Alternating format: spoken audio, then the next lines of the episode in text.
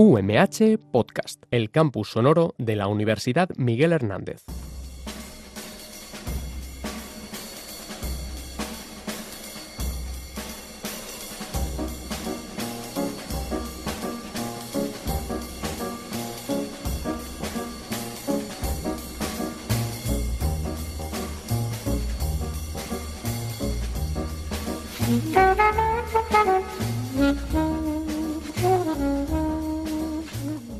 Hola, muy buenas tardes. Bienvenidos a una nueva edición de vuestro programa Dosier Crimen desde Radio UMH, en donde volveremos a viajar por el mundo del crimen y realizaremos nuestra habitual singladura en torno a la cultura jazz y el género negro.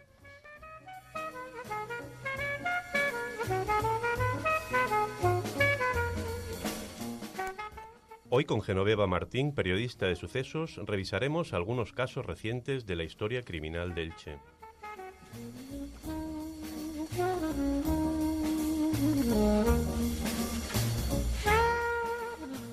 Como es habitual, Carmen Pomares, psicóloga clínica y especialista en criminología, nos acompaña para ayudarnos a desvelar algunos aspectos interesantes de la psicología criminal.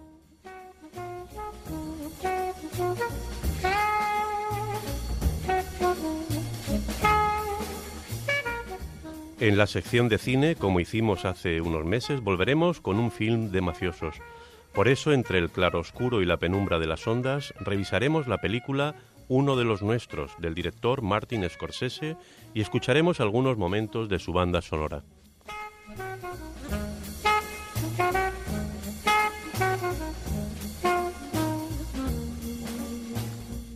En la sección de novela negra hablaremos de una gran novela de Norman Mailer, La canción del verdugo.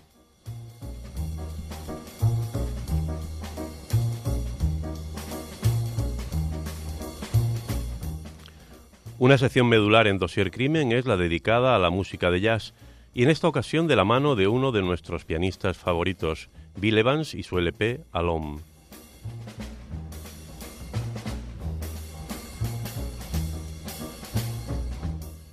Os habla José Antonio Corrales, al control técnico Andrea Cava.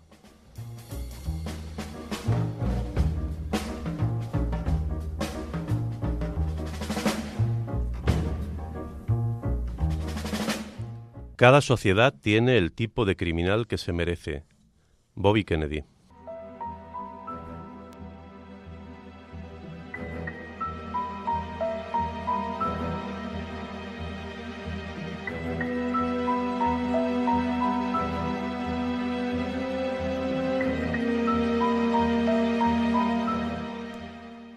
En nuestro dossier de hoy tenemos una invitada de lujo con la que vamos a conversar sobre diversos temas, entre ellos crímenes más o menos recientes, de, un par de décadas hacia acá, acaecidos en la ciudad de Elche. Eh, hoy contamos con Genoveva Martín Blanc, periodista de sucesos y tribunales durante muchos años en el diario La Verdad. Entre sus diversas ocupaciones profesionales está la de presidir la Asociación de Informadores de Elche y es miembro de la Asociación de la Prensa de Alicante y de la Prensa de España, además de otras actividades relacionadas con la cultura y otras asociaciones cívicas. Buenas tardes, Genoveva. Hola, muy buenas tardes. Bienvenida a nuestro dossier. Eh, ya Gracias. te contamos como la segunda, la segunda ocasión en que nos has visitado. Además, eh, eh, fuiste la, la debutante, fue el primer programa de Dossier Crimen donde te tuvimos Sí. también. Bueno, eh, podemos decir, Genoveva, que tú has cubierto buena parte de los hechos más, más luctuosos, más terribles, ¿no? De, durante varias décadas, ¿no? Sobre todo los años 90, ¿verdad? y, y, los primeros 2000 que fueron bastante turbulentos. Aunque Elche es una ciudad, Elche es una ciudad segura, eh, en principio parece ser que sí, ¿no? Según las estadísticas y tal, pero tiene crímenes muy, muy, muy, eh, muy truculentos. Muy truculentos, ¿verdad? sí. sí. Bueno, eh, Elche sí, Elche no se puede decir que sea una ahora mismo, ¿eh? en tiempo, tú lo sabes perfectamente, cuando el barrio de los Palmerares uh -huh. era el gran supermercado de la droga, uno de los grandes de la comunidad valenciana, uh -huh. pues el pelo no lucía de otra forma. ¿eh? Uh -huh. Había um, algunos crímenes que tenían que ver con ajuste de cuentas, etcétera. Pero es verdad que en general la ciudad es una ciudad bastante tranquila. Ahora bien, mm, como recordabas tú la frase de Bobby Kennedy de que cada sociedad tiene el tipo de criminal que se merece, no llego a estar completamente de acuerdo con la frase, pero bien es cierto que los tres casos que vamos a examinar hoy eh, tienen una relación con esta frase. ¿Qué tienen en común? tres, las tres víctimas, amén de dos menores, las tres víctimas son mujeres. Son mujeres jóvenes asesinadas. Y dos de los casos casualmente tienen una relación y ahora veremos por qué. Eh, bueno, quizás nuestra sociedad ilicitana haya tenido muchos problemas con eh, la violencia de género. Bueno, ¿Eh? sin ir más lejos, el pasado mes de julio tuvimos, la, por desgracia, la, última víctima, una mujer asesinada ahí en el barrio de Altavix. Exacto, y hace unos 7, 8 años una mujer descuartizada. Efectivamente. bueno, pues, eh, Geno, si te parece, yo creo que... Podemos empezar. Podemos empezar, podemos empezar por donde, por donde quiera. Yo creo que, que la manera así, de, de, manera cronológica, ¿verdad? Es una buena manera de, de empezar. Sí, por ¿Eh? sí, porque además, eh, precisamente es importante porque, el, eh, porque eh, hay un hecho muy interesante que es que en los años 94, 95, 96 existía lo que se llamaba la plataforma de víctimas del delito. Precisamente era un grupo de familiares de víctimas unidos a sus abogados que buscaban una respuesta a algunos asesinatos que continúan sin, sin resolver.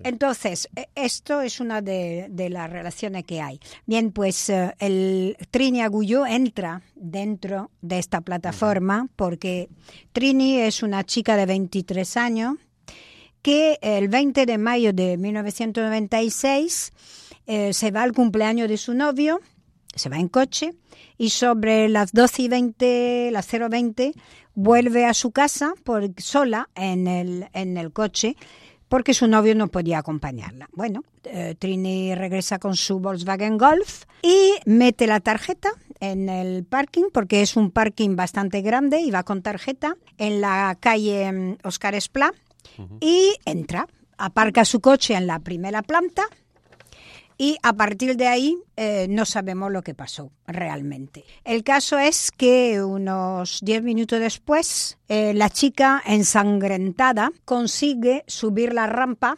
del parking y eh, pedir ayuda a unos vecinos y al bar que hay enfrente. Bien, Trini lleva unas 11 puñaladas, si me acuerdo bien, está cosida a puñalada y los vecinos le prestan ayuda y de hecho como está tan grave, lo que hacen es meterla en un coche y llevarla directamente a urgencia. En un primer momento en urgencia la atienden y le suturan el hígado, pero está gravísima y entonces se la llevan a Alicante donde será sometida a dos operaciones para fallecer eh, dos o tres días después. Bien, eh, ¿qué dice ¿Qué dice Trini? Trini dice poco, está consciente cuando sube y cuando la rescatan, simplemente dice me han intentado violar. Eso es lo que... Es lo único que dice y lo único que supimos. Eh, luego no hubo manera en esos dos o tres días de. Pues no sé. Eh, en fin, eh, yo ahí la investigación policial vamos a poner punto de interrogación. Creo que hubo varias meteduras de pata y si me oyen. en el lugar de los hechos. En el lugar de los hechos. Yo estoy totalmente de acuerdo. Yo fui a la reconstrucción al día siguiente y flipaba. ¿Eh? claramente, porque en vez de hacer, de tomar las huellas en el sitio sin mover el coche ni sin mover nada, pues se metió un tío dentro, un policía, se subió la, el coche a la puerta y ahí pues todo el mundo tocó todo. Y sin guantes algunos. Evidentemente mm, la investigación fue inadecuada. ¿eh? Eh, totalmente inadecuada. Bueno, fallece la pobre Trini, hay una manifestación de duelo terrible, tú te acordarás, eh, porque además la policía local tuvo que estar ahí. Sigue la investigación, una investigación que no va a ninguna parte. La plataforma protesta, como todos, porque estaban también los familiares de Carmen Sotoca, etcétera, etcétera. Pero nada. Total, eso se queda así hasta que en mayo del 96 Tres años después, tenemos un nuevo crimen y veréis por qué la relación. Un nuevo crimen que no tiene el mismo autor, eso es cierto, pero que tiene cosas en común. Cosas como, por ejemplo, otra vez es una chica sola que vuelve a su casa en coche. Y da la puñetera casualidad que en los dos casos es un Volkswagen Golf que se acababan de comprar las dos. O sea, según las cosas, lo que es la, lo que es son las casualidades. Bien, pues en este caso, esta chica también es una chica joven de 24 años, me parece, 24, eh, Geli Pomares.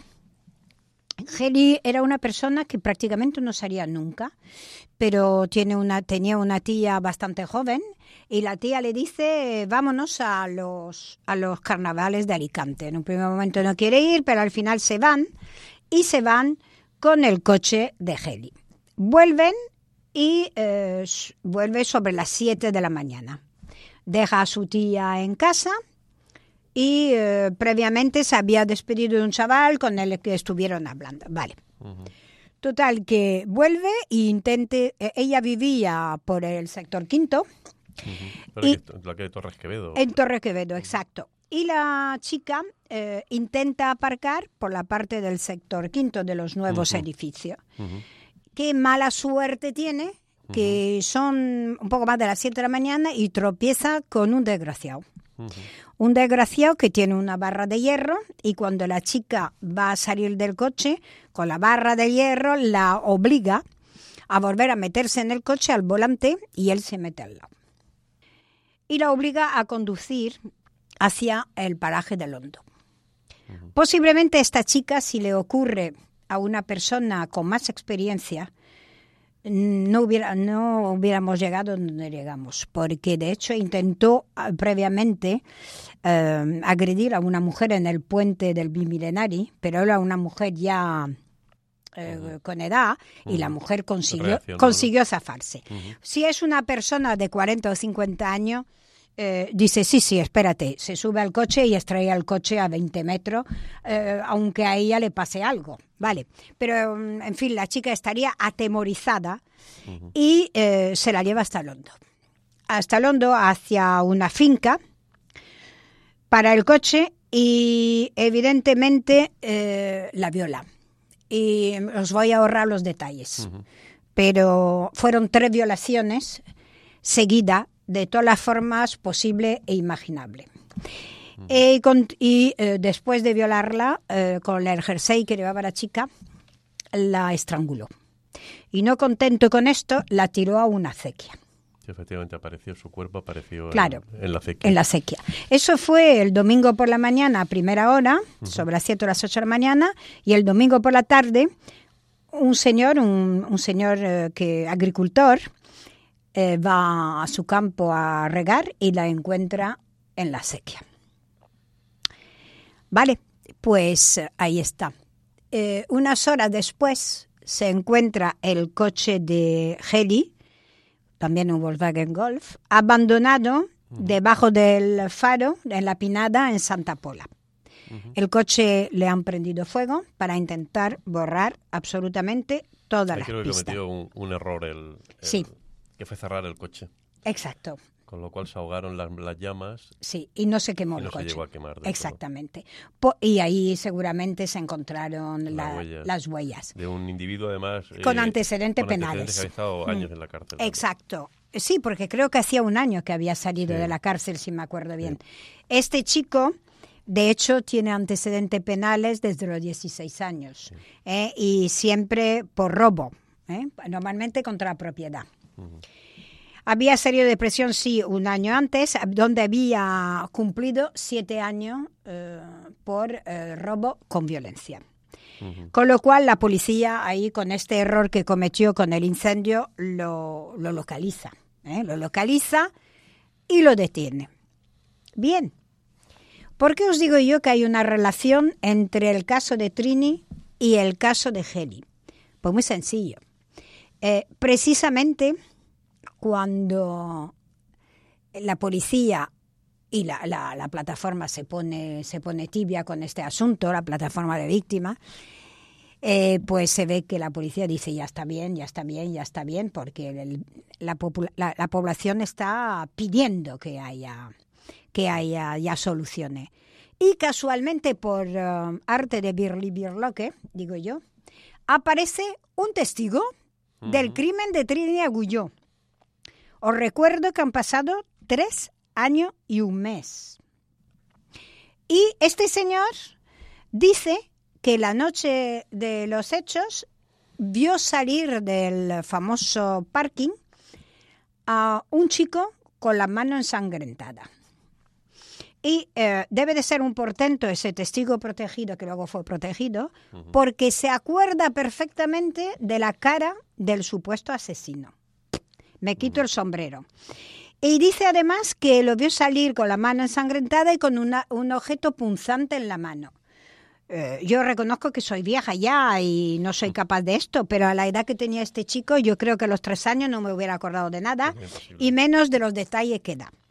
¿Qué pasa ahí? Pues era necesario, era necesario ya tener un testigo. Eh, de hecho, eh, detienen a un joven. Este joven es amigo, amigo de Trini, porque es amigo íntimo del novio de Trini. Se trata de Tomás. Tomás, como descubriremos, eh, como se pudo descubrir después, es un chaval que tiene em, una esquizofrenia. ¿vale? Creo que además esquizofrenia paranoide. Bueno, eh, ¿por qué? Eh, ¿Por qué? ¿Por qué Tomás? Pues Tomás es un chaval que periódicamente, yo creo que estaba enamorado de Trini, y que periódicamente iba a la policía a decir, yo creo que yo tengo la teoría que pitipín patapán.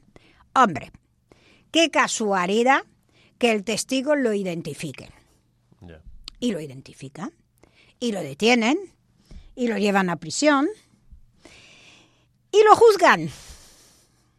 Y lo juzgan. Fue, bueno, lo declararon inimputable precisamente bueno, por la y, enfermedad. No, no, y porque eh, efectivamente el juicio tiene lugar, pero el chico ya, eh, como se dice vulgarmente, se ha chupado dos años y dos meses de prisión. Cuidado. Y eh, es un, un juzgado popular, que además lo, lo, juzga en Alicante porque aunque había audiencia aquí, los hechos pasaron cuando él se no tenía audiencia todavía. Vale. Entonces, eh, y ahí lo declaran, eh, el, el, jurado dice que no hay pruebas que demuestren, ¿vale? Y el chico, pues lo sueltan. Yo me acuerdo que le hice una entrevista, que además ayer la estaba releyendo, y el tío lo tenía claro, me han, me han robado dos años de mi vida, esto tiene un precio. Vamos a ver, yo no puedo decir, ni yo ni nadie, que Tomás no fuera culpable. No lo sé. Nadie lo sabe. ¿Que es un chaval enfermo, que estaba enfermo? Pues sí. ¿Que esta historia lo destrozó y destrozó a su familia? También. Pero que la, la investigación fue mala, por supuesto. Y el, y el, hecho que lleva a Tomás al banquillo, ¿no? A la cárcel, que es que sea un testigo que después de tres años reconoce esa es, eso es lo que yo creo que... que, ¿Qué, le hizo decir al, jurado? Primero que no tenemos pruebas. Ese es el fruto del árbol envenenado, ¿no? Hombre, claro. Eh, y, seguro decía, pero ¿qué me estáis contando? ¿Qué me estoy contando? esa es la raíz. Con claro, hay demasiadas casualidades. el asesinato de Heli eh, por eh, generación espontánea sale un testigo, ese testigo no tiene credibilidad. Creo que debido también a todas esas desapariciones que hubieron en años anteriores y luego de los asesinatos. Había que encontrar a un culpable. Efectivamente, y, trajeron incluso grupos de Madrid y tal, de, policía científica para investigar. Estuvieron meses, ¿eh? Estuvieron meses y, eso. Nanay.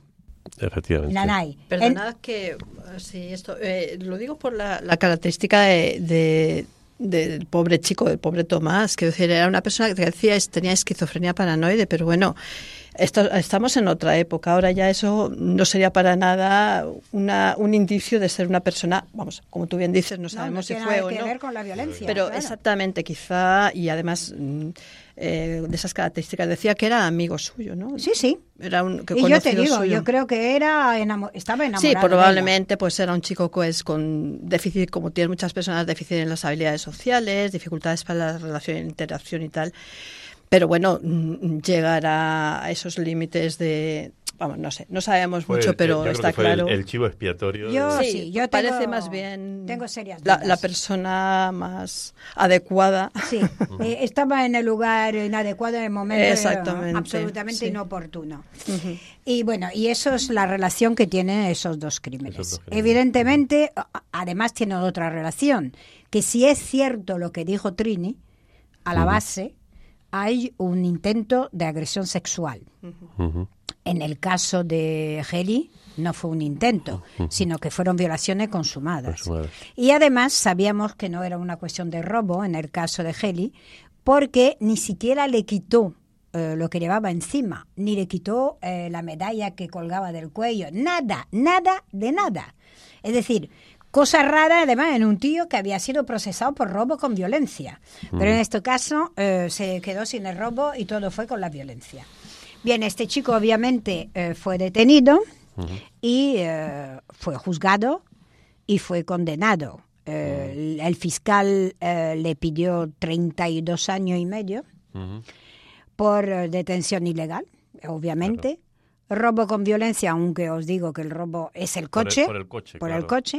el. Agresión sexual eh, con, eh, con em, daños, etcétera, y asesinato. Casi nada. Claro. Evidentemente. Y en lo que es la acusación particular, había pedido 67 años y medio por las agresiones sexuales distintas.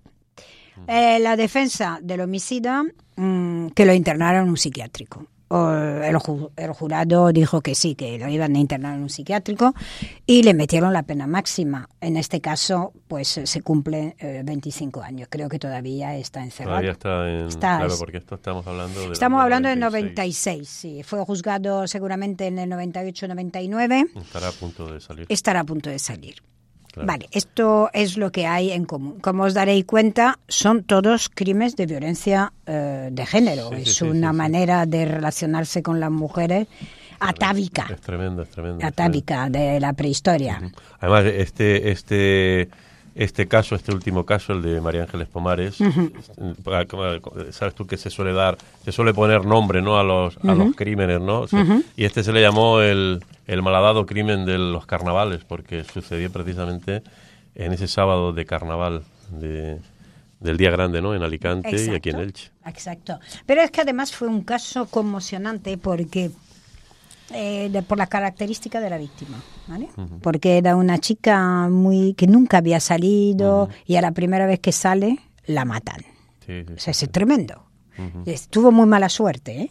Muy mala Es suerte. terrible, sí, sí. Bueno, y, la- y las circunstancias, efectivamente. El sufrimiento de esta chica, no solamente lo que es, por supuesto, el momento de la muerte, sino los, los momentos previos, desde el secuestro, Tremendo. el traslado, El la intimidación, el pánico. El pánico, eso tuvo que ser hor- Horroroso. horroroso, eso tuvo que ser. Yo tremendo. creo Eso que- mismo, esa característica de una chica que probablemente pues sea también Tímida, abogada, tímida. tímida, Le, le hizo el no tener esa sangre fría que a lo mejor Exacto. otra, Claro. otra mujer con, Hubiera unas- te- una mujer con experiencia. con cierta experiencia en el trato de las personas pues hubiera hecho o que se hubiera o se hubiera dirigido a una comisaría de policía o Sí, o te vas y te estrellas. Se estrella contra otro coche y ya Claro, está. inmediatamente. Exactamente, o Claro. Inmediatamente. dirigirse a alguien que En el momento que hace eso, el, el otro hubiera salido corriendo, Claro. seguro. o, o gestos extraños Exacto. con la, la Eh, conducción. Claro, es que eso lo que me yo me, me, me conmocionó fuertemente porque digo, jod- Sí. jolines, el tío ha ido a pegar justo con la víctima Claro, el individuo propiciatoria. este es también un individuo muy prisionizado, también. Sí. Que ser un tío muy cruel, por lo que es. Eh, sí, rozando rozando la psicopatía. La- sí, rozando la psicopatía. Pero, eh, mm, eh, si no he entendido bien, se le la pena era en un, tuvo que cumplir en un psiquiátrico No, no. No, perdón. Eso es lo que había el pedido su abogado. Ah, perdón, perdón. Pero de eso Digo, nada. no sé, no existe. No, ahí fue ningún- totalmente No se le- imputable. Eh, totalmente imputable, por eso. Imputable totalmente. Y- Además creo que lo reconoció, ¿eh? Sí, sí, sí, lo reconoció. Bueno, él, él es de una, de una familia conocida de aquí de, de la ciudad que tiene... Están todos bastante prisionizados. Ya. A la hermana, a la misma noche de los hechos, porque llega, no sé, la hermana ve algo raro, Ujú. le confiesa un crimen, pero no el de esta chica, le com- lo, lo cambia, que ha matado a alguien, Sí, sí, pero sí. no le dice a quién. ¿Mm? Sí, sí, se ve que tenía también algo de, de peso de conciencia, tenía que, que ventilarlo de alguna manera. Sí, es curioso, es muy curioso, pero en fin, tremendo. Y, y luego, eh, que no, eh, llegamos a un crimen ter- tremendo, terrible, ¿no? Que marcó la Eh, ciudad de Elche, yo pienso que como ninguno. Sí, y creo que a nivel nacional. a ¿eh? nivel nacional, A bueno, nivel nacional mucha repercusión. fue tremendo esto, ¿eh? Y, y yo creo que, bueno, pues eso todavía está ¿no? en el imaginario colectivo del, del, del licitano, ¿no? Y de, y, de, y de toda España todavía se recuerda, ¿no? El, el famoso crimen de la maza. de la maza. Es un compendio, ¿eh? es un compendio, porque es el compendio de la violencia de género llevado a su grado sumo, de la crueldad. Eh, es el compendio de gente adicta, eh, es decir, lo tiene todo, ¿eh? lo tiene todo. Bien, pues eh, yo me acuerdo mucho de este tema porque el 13 de abril de 1995 a las ocho y media, nueve de la mañana, nueve de la mañana, recibo una llamada y me dicen, hay un hijo de su madre que acaba de cargarse a su mujer y a sus dos hijos a mazazo. Digo, ¿estás de broma? No, te lo juro. Calle Pablo Picasso. Pablo Picasso. Vete para allá. Cuando llamo a mi, a mi fotógrafo, digo, Paco, dice que no, eso es mentira. Digo, vamos a ver, la fuente es segura. Paco, que no sé, todavía no he desayunado y no me he duchado. Digo, Paco, déjalo todo y vente conmigo para allá. Para allá. Vale, quiero decir, eh, desde yo tampoco me lo creía, porque jamás me había enfrentado a un crimen tan cruel, ¿vale? Bien, efectivamente, eh, José María Macía Navarro, de 35 años, horas antes, sobre las 12 de la noche, 12 y media de la noche, había asesinado a- con una maza de trabajo, una maza de hierro, destrozándole los cráneos, perdonar los detalles, pero hay que decirlo, a su mujer, Teresa Asunción Maciá también, de 34 años, y a sus dos hijos, Vicente, de 6, y José María, de 2. Los, las tres víctimas estaban durmiendo. Con lo cual esto le da un, alevosía total, no, no, claro. no pueden defenderse. sin, Sin defensa- de sin defensa posible. alguna. Claro. ¿Qué pasó ahí? Bien, José María eh, trabajaba en una empresa de su hermano de, mm, de construcción. Hacían, eh, no me acuerdo, fracasado, no sé cómo se llama Sí, esto. el- el- los suelos el- el de pavimento el pavimento. el pavimento de los edificios. Bien, eh, eh, y aquel día trabajaba en San Vicente, ¿vale? Y nada, eh, y después del trabajo, pues se fueron a un pub, empezaron a tomar copas y, como se supo después, se metieron un gramo de coca. Bien, ¿qué pasó ahí? José María eh, había sido adicto. Él eh, había estado en la UCA, en tratamiento desde el 99 a 2001, 2004, luego tuvo dos recaídas, etcétera. Era adicto. Adicto y además Pero en, ese momento estaba en rehabilitación. Exacto, y además ludópata. En esta, en esta época supuestamente no, No no consumía. consumía. Vale. Con lo cual, supuestamente lo que había pasado aquel día era una recaída. Vale. Con, eh, con lo cual mm, siguen la juerga y como por lo visto se queda sin pasta, se vienen para Elche, él y dos de los compañeros. Y José María le dice, vámonos a casa, eh, que voy a por dinero. Y una vez aparcan en la calle Pablo Picasso, sale de la esto, del coche, coge la maza, la coge, una maza de hierro, y se sube a casa. Lleva todavía la ropa de trabajo. ¿eh? Bien, entra a casa y resulta que eh, el, dinero su mujer lo tenía en, la, en eh, un mueble de la habitación. Sí, junto Ca- a la cama. Sí, entonces tiene que entrar a la habitación. Si la mujer se despertó o no se despertó, no lo sabemos. El caso es que el- a- la ataca a ella la A ella primera. la primera. Eso es significativo. Sí, Bastante significativo. Sí. Entre otras cosas, para evitar que pueda defender a sus hijos.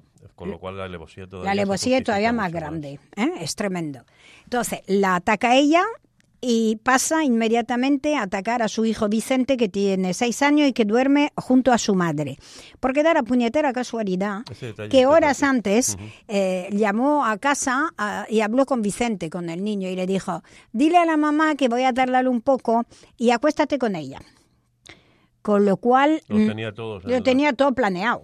¿eh? Y a Eh, todos en el mismo. en- en el- el sí, mismo en, dos metros de esto, Sí, porque sí. luego el pequeño dormía en la cuna al lado. Y después de matar a, a Vicente, eh, pues eh, vuelve a la mujer, que todavía respira, y la remata, y finalmente mata al pequeñín. El pequeñín que además, por lo visto, tenía problema, una historia de discapacidad, Sí. con lo cual es todavía peor.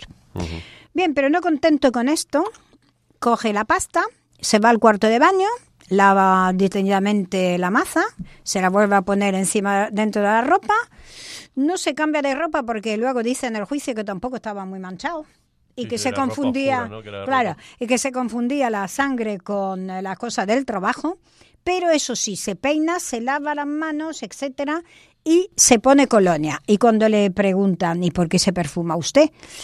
Dice, porque me iba a un club de alterne. claro. Con lo cual es que lo tiene todo. Efectivamente, de, vuelve a bajar. Supuestamente ya les esperaba un, un camello que les vuelve a vender, a vender cocaína y de ahí se van al club de alterne que está en la carretera De de Alicante, Alicante. que todavía existe. Ahí entran, eh, él se toma un cuba libre, habla con la, con la mami, con la encargada, que luego en el juicio, un detalle absolutamente surrealista, se permite decir que era un chico encantador, muy educado, etcétera. Le deja la maza a la mami cuando le toca a en- entrar con una prostituta. Ujú. O sea, que tenía relaciones sexuales. Eh, Sí, sí, sí, sí. Entra, tiene relaciones sexuales con la, con la prostituta, sale y se van los tres. Y a medio camino se da cuenta que ha dejado la maza. Y ni corto ni perezoso, vuelven y recoge la maza. Vale. De ahí se van al campo de los padres de José María, que ahí vivía el hermano y además tenían pájaros, cuidaban pájaros de, competición. algo así, de Sí. una pajarera. Exacto. Una gran jaula. Y eh, ahí tiene una trifulca con uno de sus acólitos, han bebido y se han metido cocaína, y José María le mete un golpe en la cabeza, también con la maza. Y como el tío está herido, pues lo cargan al coche, se lo lleva al hospital y lo tiran delante de urgencia. Si no recuerdo mal, él puso como excusa en un primer momento Sí. que había visto Una cosa en su cabeza. una, serpiente en Sí, su cabeza o tal, efectivamente. como consecuencia de las alucinaciones de, De- bueno, de la coca. de la cocaína. Claro. Entonces, eh, nada, Pero bueno, lo que está es claro es que posible. tenía una pulsión homicida. Pero vale, es posible que viera esto, porque no entiendo por qué le mete un mazazo al amigo, pero bueno, cualquiera sabe. Total, que cuando está en el hospital se plantea la posibilidad de volver al, al trabajo, a San Vicente, o de volver al campo de sus padres. Vuelve al campo de los padres y está ahí con los pájaros cuando el hermano mayor se levanta y el hermano mayor está escamado Claro, de allí. de verlo y sobre todo de que lo han sacado de muchos problemas muchas veces y le dice, ¿dónde está tu mujer y tus hijos? Y él dice, los he dejado en el centro de salud porque el pequeño tiene tos y no sé qué y no sé cuánto. Y claro, la hermana dice, esto a mí no me cuadra. Entonces el hermano lo obliga a subir al coche, no sin problema, y lo trae a casa, porque se figura que algo ha pasado, ¿eh? eso es muy importante. Suben a la escalera, pero José María no quiere entrar. Y ahí ya se pelean, de... se abre la puerta y se pelean en la puerta. Y mientras el hermano intenta entrar en la casa, el José María se larga. Se larga y en una replaceta que hay detrás coge un taxi. Inmediatamente se da aviso a todo, ¿eh? porque tú lo sabes, que seguramente lo viviste. Y eh, el hermano entra y entra con una vecina y descubren el panorama. Ahora, evidentemente, ahí es cuando se llama a la policía y la policía pues empieza a montar, eh, habla con los taxistas y de estas cosas que mm, eh, una empleada de la CAM de Torrellano. Primero, el, el- el hermano mayor, uno de los detalles que dio fue que llevaba la cartilla de ahorros. encima, exacto, y llevaba la cartilla de ahorro. Que era de la CAM, entonces. Era de la CAM. de la Caja de Ahorros Exacto, yo me acuerdo perfectamente, tienes razón. Y entonces lo que hace la policía local, no la nacional, es que habla con la CAM para que se bloquee absolutamente todo. Que se dé aviso en el momento Exacto. que se... Que se Y eh, entonces, eh, por lo visto, se le bloquea la cuenta y claro, se le bloquea la cuenta. Y él cuando va al cajero, ahí en Torrellano, enfrente de una replaceta, donde ahora está el Sabadell, mete la tarjeta y no funciona, que es lo que quería la policía. Entonces entra y desde dentro le dicen a la chica, este es el asesino, entretenlo. Y efectivamente lo entretiene, no sé si le da algo de dinero o no, porque pasa a la tienda de enfrente a comprarse ropa. Allí la, la chica creo que empezó, lo primero que hizo fue informar al director. Pero les- les Exacto. apareció en el ordenador una alerta. Una alerta. Indicando que era sospechoso Sí, de asesinato. que lo hizo la Entonces, policía. él- él comunicó por un teléfono interno con el director y el director le dijo que le entretuviera. Claro. Mientras se llamaba la policía. Que además tuvo, tuvo suerte la chica en el sentido de que como no, no funcionaba el cajero, pues le, con- le contó una milonga. Sí, creo que le dijo que al, al no tener el DNI, me parece, ¿Mm? Sí, que bueno, tenían sí. que autorizarlo. Bueno, bueno, pero dio que un- vamos, que no había problema. Sí, sí, sí. Y luego de ahí yo creo que salió, fue cuando salió. y se fue en- enfrente. a- eh, iba sin zapatos, Exacto. porque previamente había comprado ropa y Es que los zapatos los tenía manchados. tenía manchado de sangre y Mm. lo que había. Cuando se da cuenta que el zapato Pero manchado. bueno, el ánimo de él en todo caso siempre era huir. Evidente, porque luego en el- entonces se va a comprarse ropa ahí y ahí la policía ya monta el dispositivo y lo deja, que se está probando ropa y todo, y lo trinca directamente en la tienda. Y al mismo tiempo se da cuenta que llevaba un ordenador eh, con cosas y luego eh, efecto de los niños, juguete de los niños, la cartilla y bueno, lo que pudo.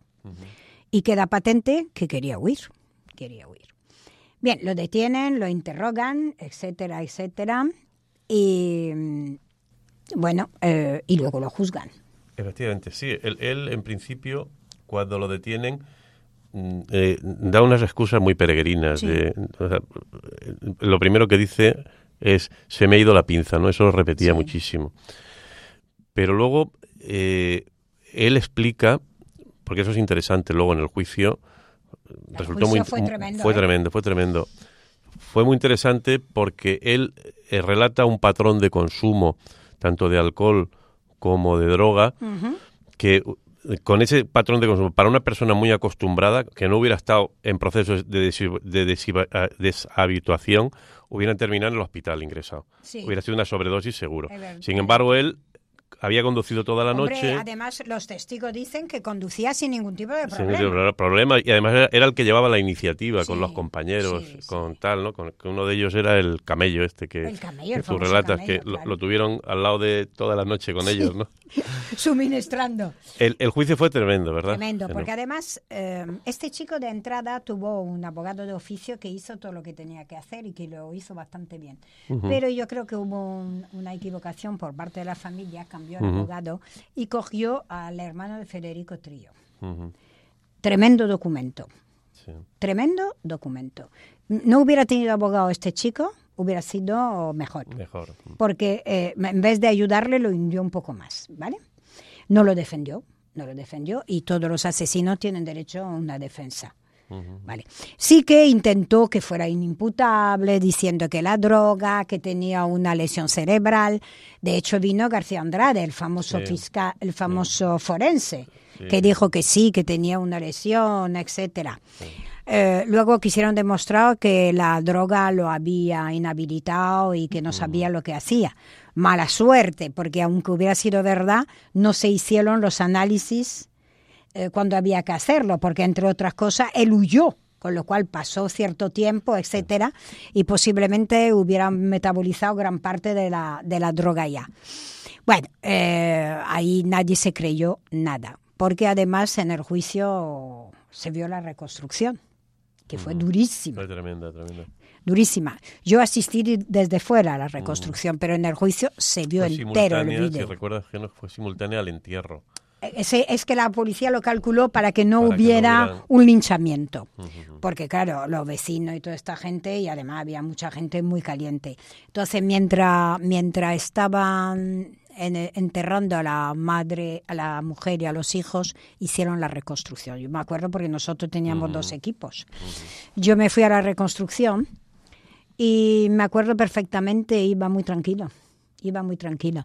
Esto cayó en el juzgado de entonces de Gordiano Casas, eh, pero Gordiano estaba enfermo y había una sustituta. y da la puñetera casualidad que la sustituta estaba embarazada. ¿Te acuerdas, no? Total, que cuando la secretaria del juzgado entró y vio el panorama, no dejó entrar a la jueza. De lo tremendo. El lugar de los hechos era terrible, fue terrible. Es decir, y eso se vio en el juicio.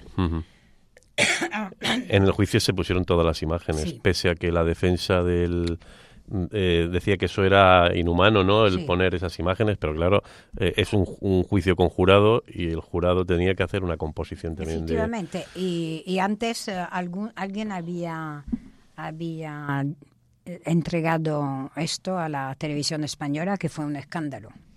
y, se, y se visionó en la tele. En fin, bueno, el caso es que José María lo intentó todo en el juicio. incluso, bueno, llegó con un aspecto muy cambiado con ah, respecto a la, detención, ¿verdad? Amigo mío, tengo yo, yo lo dije en el periódico. Lo dije. Eh, en, la, eh, en lo que es la reconstrucción, José María es un tío de 34 años, un tío de un metro 85 largo, eh, cuadrado, sanote, guapetón. Sí, buen aspecto. Buen aspecto, llega además bien vestido, bueno, en plan juvenil, con una gorra de béisbol, ¿te acuerdas? Roja. Y el tío... Y con mirada desafiante. Efectivamente, más chulo que el ocho.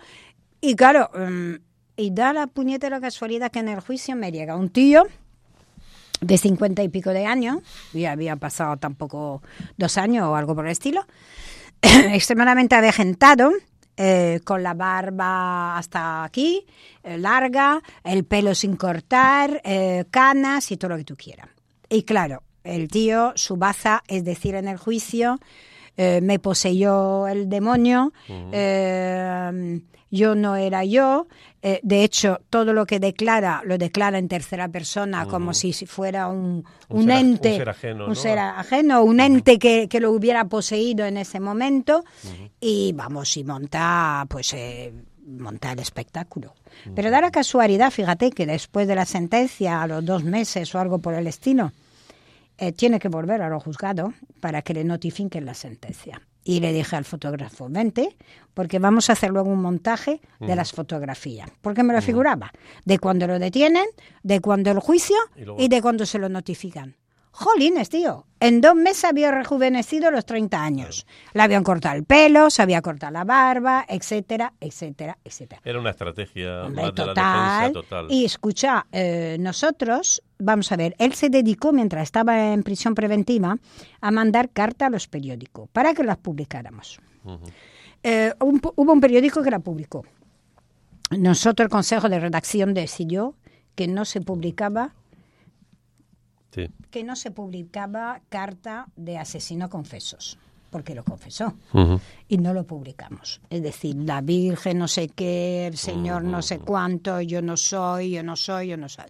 Y no publicamos nada. La redactora jefa de Alicante dijo de ninguna manera. De otra manera, el Consejo de Redacción de Elche ya había, había dicho que no, porque era inmoral. Sí, sí, sí, sí, sí. Bueno, hubo un momento en el juicio, recuerdo, con la habilidad que tuvo porque recuerdo que lo que es la, la, declaración que tuvo que hacer, el interrogatorio que le hicieron en el juicio al acusado, que duró todo el día, fue, unas cuantas horas, y claro, la habilidad del, del fiscal, de Alberto Fernández, mm, que lo hizo muy bien. Que lo hizo muy bien, lo hizo muy bien, y él empezó en tercera persona, pero hubo un momento en que, en, en que, claro, se, no pudo aguantar tanto tiempo en tercera persona. Y entonces y empezó él a, decir sí, porque yo ya, ya se puso en primera persona. O sea, pero Alberto le llamó la atención. Sí, sí, sí. Bueno, Alberto fue el, el, fiscal fue fue tremendo. Fue además fue fue agotadora. Aquella sesión fue agotadora, que fue la primera la primera sesión, la de la declaración del ah, detenido. Verdaderamente muy interesante, ¿eh? sobre todo para la gente, para criminólogo y todo. Fue muy interesante. Muy interesante. Además fue un juicio fue un juicio que duró tres tres o cuatro días, pero intensísimos. O sea, además y además con una carga emocional. Recuerdo que también hubieron unas unas manifestaciones muy muy muy importantes eh, Etelina Andreu, que era entonces la subdelegada del gobierno, eh, la que encabezó la manifestación, que se la concentración en Plaza Baix. O sea, que, que, hubo una repercusión además eh, en toda España, ¿no? Porque... Claro, no en toda España, pero fue horroroso. Tú ten en cuenta que es un, es un crimen de libro de violencia de género. Cuidado. ¿Por qué? Pues porque él lo que quería era cepillarse a su familia para quedarse libre. Quería volver a empezar otra vida. Eso es lo que Y sobre todo, porque él la única cosa que decía en el juicio, bueno, lo que dijo, no en el juicio, sino que confesó a la policía cuando le preguntaban, ¿pero por qué? ¿Por qué los ha matado? Es que no quería que sufrieran más y que se dieran cuenta que había caído otra vez en la droga. Mentira, mentira. De hecho, ellos estuvieron separados, la mujer y él, durante tres o cuatro meses, porque ya no había Dios que lo aguantara en el año Incluso 2004. había hecho una fuga a, a- Palma de Mallorca. Cierto, cierto. había gastado Todo lo que tenía y un millón poco de más. de- Que de, de hecho, eh, el hermano de ella, el cuñado, que luego le dio el trabajo, es el que hizo. No, el no, no. El, el hermano de la dinero. mujer le Mm. prestó un millón, un millón para reponer. Sí, sí, es decir, sí. más que hizo la familia, las, las Estuvo familias, Muy, muy tutelado, muy tutelado. Y Mucho. a pesar de eso, nada. La liberación fue matarlos. yo recuerdo que, que incluso un hermano comentó eso, ¿no? Mi hermano era muy festero. O sea, Sí, tenían, tenía él, claro, él tiene que poner una excusa. No quiero hacerlo sufrir, no quiero tal. claro. Pero, pero lo que sí que, que era un... Y luego el hecho, yo recuerdo que la policía estableció un dispositivo por si esta persona se suicidaba. Mm. ¿eh? Dice, bueno, pues si el hombre está a lo mejor bebido o lo que sea, se le pasa, se ha dado cuenta de lo que ha hecho, pues es- nada, no. Su, su- el ímpetu era borrón y cuenta nueva. Claro. Pongo tierra de por medio Y me marcho de España, que era lo que quería hacer. Una de las cosas era, era, coger un avión, tomar un avión y, y marcharse. Y eh, precisamente uno de los testigos que fue el cuñado, el hermano de la mujer, que fue tremenda su declaración, ¿eh? porque además, claro, el pobre hombre estaba llorando. él, él lo contó con pelo y señales, y las adicciones que tenía, cómo había martirizado a su, a su hermana, etcétera, etcétera. Lo un contó todo. crimen, un crimen una- de violencia de género. Que de pero- hecho pero tú sabes que- a toda una familia. Ah, claro. Tú sabes que de hecho la Asociación de Mujeres Vecinales, que era entonces la única que se ocupaba de ayudar a las víctimas de violencia de género, fue acusación pública. Público. Ujú. Sí, sí, la, la acusación, eh, popular me parece que fue la... Eh, pública, popular, Popular, no sé que popular, digo, que de hecho eh, recogieron dinero para sí. pagar. Sí, porque la, la, parti- la particular fue por parte de la madre de ella. Sí, sí, no, sí, me- se me ha ido Luego la- el, fiscal. hubieron, hubieron tres, fiscal, particular y, y popular, popular, efectivamente. popular. Y la asociación recogió dinero para poder personarse como acusación popular. ¿eh? Que ellos fueron los que pidieron No, además este hombre 60 años. acabó en la cárcel con las máximas penas. Con... Ah, no, no, le, le- le metieron 54 años. Evidentemente, la legislación española entonces contemplaba una pena máxima de 30, pero efectiva de 25. Y no hubo, no, no hizo falta, no hizo falta que, que esperara que saliera, porque en 2017 Falleció. falleció en la cárcel. Lo que no sabemos si se Sí. fue muerte natural o qué, o qué pasó. algún- alguna cuestión diferente. Bueno, pues, Geno, yo creo que ha sido una explicación detallada, mm, eh, con una carga densa de por lo luctuoso de los hechos, ¿verdad, Carmen? Bueno, estamos Tremendo. aquí sobrecogidos todos. Claro, pero bueno, pero esa Pero es esa es. esa es la parte de la historia criminal, quizá más reciente. Bueno, hay muchos más casos, pero Sí, más recientes, pero muy significativos, como ha dicho Geno. Bueno, pues nada, pues eh, nos preparamos ya para, para pasar a otras a otras secciones que nos descansen un poquito, que nos relajen. que nos relajen. Sí. Y te invitamos a que, nos, a que continúes con nosotros, Geno. Muchas gracias.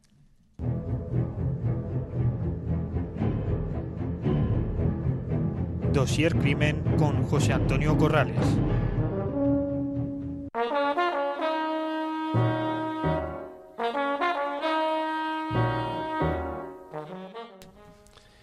nuestra sección de cine negro hoy hacemos un repaso por una película que trata el mundo de la mafia, uno de los nuestros, dirigida por Martin Scorsese.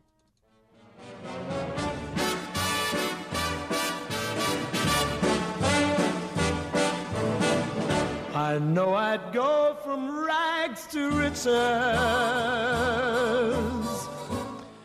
Con frecuencia se ha dicho que uno de los nuestros es la película sobre la mafia más importante desde El Padrino. Goodfellas, que es así es su título original, es una película estadounidense del año 1990 dirigida por Martin Scorsese y basada en el libro Wise Guy de Nicolas Pileggi, quien también coescribió el guion para la película con Scorsese. La película sigue el ascenso y caída de tres delincuentes durante tres décadas en una sucesión de violentas escenas propias de este tipo de películas como Casino o Los Intocables de Leon Ness. Fue protagonizada por Ray Liotta, Robert De Niro, Joe Pesci, Lorraine Bracco y Paul Sorbino. En los roles principales, eh, como anécdota, se puede decir que Scorsese dio a los actores plena libertad para actuar como quisieran. No en vano, en, eh, en algunos de estos momentos, debido a que eran grandes monstruos de la interpretación, improvisaron, eh, bueno, pues prácticamente en, buena parte de la película, incluso con acciones violentas. Una de esas improvisaciones fue, se convirtió en anécdota. Una anécdota que nos dice que utilizaron la palabra fuck eh, durante más de 300 ocasiones. Si hacemos el cálculo, unas, unas dos, dos, dos veces por minuto dijeron la palabra fuck, ¿no? En inglés siendo la undécima película que dicen que más veces utiliza esta palabra. Son anécdotas. La película fue nominada a seis premios Oscar, ganando solamente uno eh, en la categoría del mejor actor de reparto. Además, el film recibió cinco premios BAFTA, eh, recordamos que son los premios de, la Academia Londinense, como mejor película del año. Uno de los nuestros fue declarada de importancia cultural y también fue seleccionada para su preservación en el National Film Registry por la Biblioteca del Congreso de Estados Unidos. Vamos a escuchar un corte de voz, eh, es un momento de la escena en la que el protagonista, interpretado por Ray Liotta, está declarando en juicio contra sus compañeros mafiosos. Esta mañana habló a los miembros del jurado de su A todos nos era muy fácil desaparecer. Mi casa estaba a nombre de mi suegra. Los coches estaban a nombre de mi mujer. Mis carnets de la seguridad social y de conducir eran falsos. Nunca votaba. Nunca pagaba impuestos. Mi certificado de nacimiento y mi ficha de la policía eran las únicas pruebas de que estaba vivo. ¿En esta sala hoy? Sí. ¿Quiere señalarle para los miembros del jurado? Señoría, que conste en acta que el señor Hill ha identificado al acusado James Conway. Señor Hill, ¿conoce también a un hombre llamado Paul Cícero? Sí. ¿Lo ve en esta sala hoy? Sí. ¿Puede señalarle para los miembros del jurado? Señoría, que conste en acta que el señor Hill ha identificado al acusado Paul Cícero.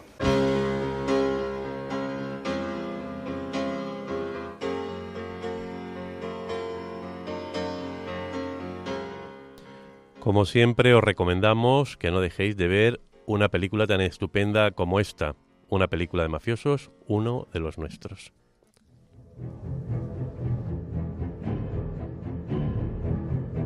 Dossier Crimen con José Antonio Corrales.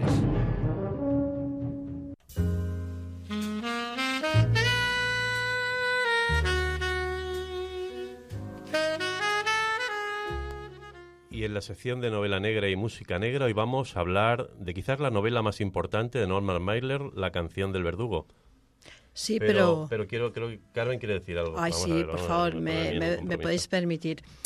No sé si será comparable a la, a la no, no, por supuesto que no, Pero sí que quiero decir que, bueno, aquí nuestro eh, director de Dossier Crimen, José Antonio Corrales, ha sido recientemente ganador del premio de novela negra eh, a Sangre Fría y con una, con una novela también de de género negro ¿eh? Mm, y muy basada en algo que hemos comentado recientemente, que es el crimen este de la maza y el título de la novela es Robar, Matar y Destruir. Y yo quisiera que brevemente, si quieres, nos comentaras un poco el motivo del título, que yo creo que tiene que ver mucho con esto, bueno, y sobre esto el premio, por supuesto. Estamos muy orgullosos de que eh, hayas conseguido. Ha sido, ha este sido una sorpresa muy reciente, porque ha sido durante El, pasado mes de, febrero, en el que, bueno, me, yo presenté la novela a, ese premio, a Premio Sangre Fría, al cuarto concurso de novela negra.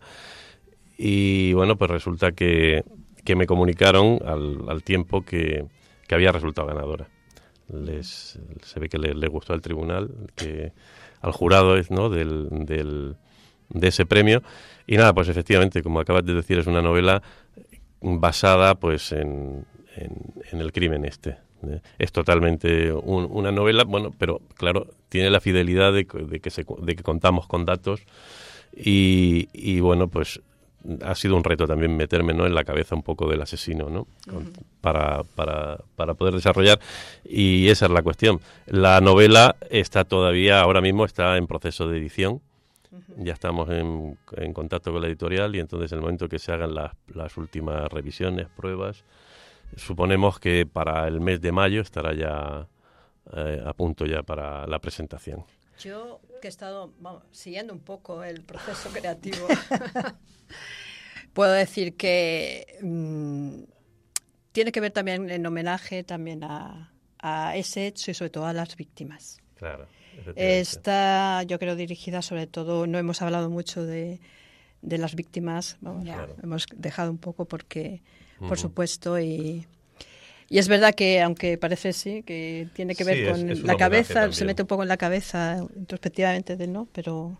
Sí, bueno, pero efectivamente lo que, yo creo que ahí lo que he tratado es de, tratar con mucho respeto, con respeto por a las víctimas y, ver que efectivamente las víctimas son pues las primeras que deben de ser recordadas en estos hechos tan, tan tremendos sí, bueno, y simplemente el tema, el título es... Eh, sí, eh, robar, matar y destruir. Bueno, el, el, título es, me vino al pelo prácticamente de, de, las actas del juicio, porque lo repetía él continuamente, ¿no? Que el individuo aquel que había que había asesinado, esa noche, su otro yo, ¿no? Solamente había llegado esa noche a, a, esas tres cosas, ¿no?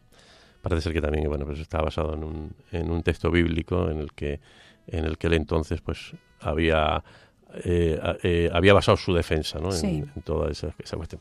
Bueno, pues nada. Pues nada, la veremos pronto, bueno, cuando ya comunicaremos. sí, sí, sí, efectivamente, ya, lo comunicaremos. Hablaremos, hablaremos, de tu libro. hablaremos de mi libro. Muy bien, y, pero vamos a hablar de Norman Mailer, Venga, que yo no sé, de, de, tiempo vamos ya regular, vamos regular. Bueno. bueno. vamos a ver. Eh, simplemente a los a los a los oyentes no conocen, algunos no conocerán a Norman Mailer como autor de novela negra, pero Norman Mailer, puesto que tampoco está dentro considerado, pero Norman Mailer tiene unas, unas, unas novelas de, de, tintes negros, como pueden ser esta canción del verdugo o como pueda ser otra como es Los hombres duros no bailan, pero eh, en este caso Norman Mailer debido precisamente a una especie de, de error de confianza con un asesino, eh, que le costó pues mucho de su prestigio, consiguió al final hacer un, un, libro, un relato, que al fin y al cabo le, le valió su, un premio Pulitzer. Norman Mailer confió en una persona para que saliera de la cárcel después de haber asesinado. ¿eh?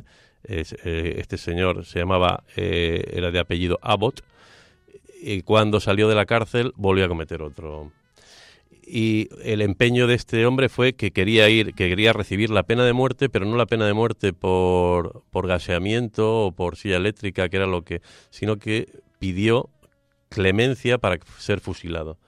Y ha sido uno de los últimos fusilados ¿no? en pena de muerte en los Estados Unidos. La novela se, se engloba en lo que se llamó nuevo periodismo, como novelas también como A Sangre Fría de Truman Capote, y habla de que la pena de muerte eh, es en este caso no, no es un alegato contra la pena de muerte, sino que la pena de muerte al final tiene algo de justicia. Bueno, pues como siempre, otra vez eh, decimos que a nuestros oyentes que si quieren disfrutar de una gran historia relatada con un rigor y una minuciosidad excepcional, que no se lo piensen y que lean La canción del verdugo de Norman Mailer.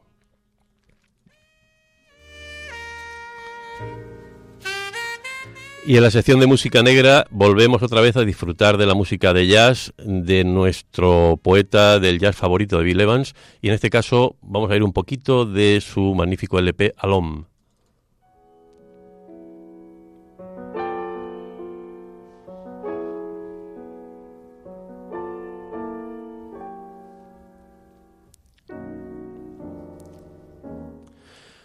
Como acabo de decir en la entradilla, este pianista nos regala siempre su música intimista y su fraseo, convirtiendo las notas musicales en verdaderos poemas.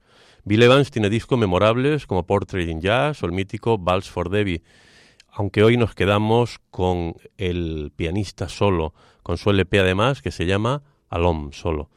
Hemos escuchado un poquito de His Rainy Day y ahora os dejo un poquito de Midnight Mood.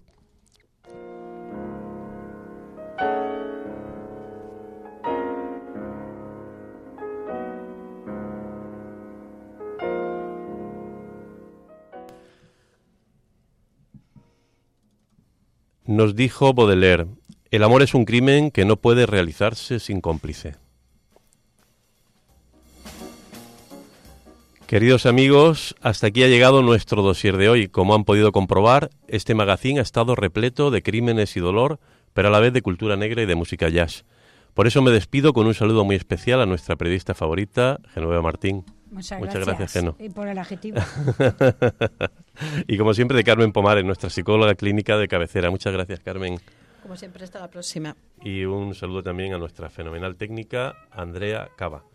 Y también el saludo especial, como no, a nuestros oyentes de José Antonio Corrales, el que les habla aquí desde vuestro programa Dosier Crimen.